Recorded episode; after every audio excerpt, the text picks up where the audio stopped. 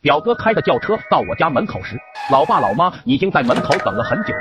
看我无精打采的样子，老妈就对表哥说道：“你开那破车带着小倩去哪鬼混？”表哥也不敢隐瞒，就把在路上遇到鬼娶亲的事给老妈说了一遍。老妈听表哥说到鬼娶亲的时候，脸一下就黑了。鬼娶亲那可是大忌，老人常说百鬼夜行，行人回避。可这要是遇到鬼娶亲，那说不定小命不保。他爸，你赶紧去请一下那个鬼郎中。老爸答应了一声，就去找鬼郎中了。说起这个鬼郎中，他可是我们这一代的大人物。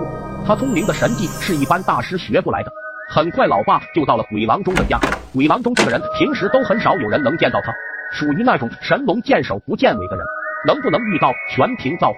老爸看到鬼郎中家漆黑一片，正准备转身走时，门突然开了。鬼郎中对老爸说了一句：“来都来了，干嘛那么着急要走啊？”而我这边回到屋里，喝了点水后，感觉好很多了。老妈问我是不是见到鬼新娘了。我连忙摇头说：“怎么可能呢？这个世界哪来的鬼？”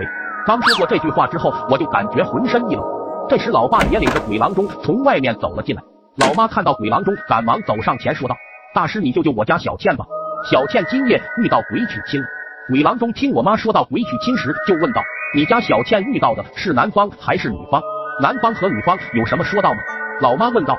鬼郎中说：“这要是遇到男方，那还有救。”要是遇到了四人抬轿子的女新娘，那麻烦可就大了。这种女鬼看上去温顺，可她的内心极其恐怖。表哥对鬼郎中说道：“我们回来的路上就是遇到的那种四人抬轿子的鬼新娘。”鬼郎中一听表哥的话，立马让老妈把我叫来。我一出来和鬼郎中四目相对，鬼郎中就像着了魔似的躲到老爸身后，嘴里还念叨着：“我不是有意来找你麻烦的，我就是来串门的。不，我是路过。”说着一溜烟着跑了。我们一家人对鬼郎中这一场的举动都吓了一跳。然而，一场浩劫也在这时候开始了。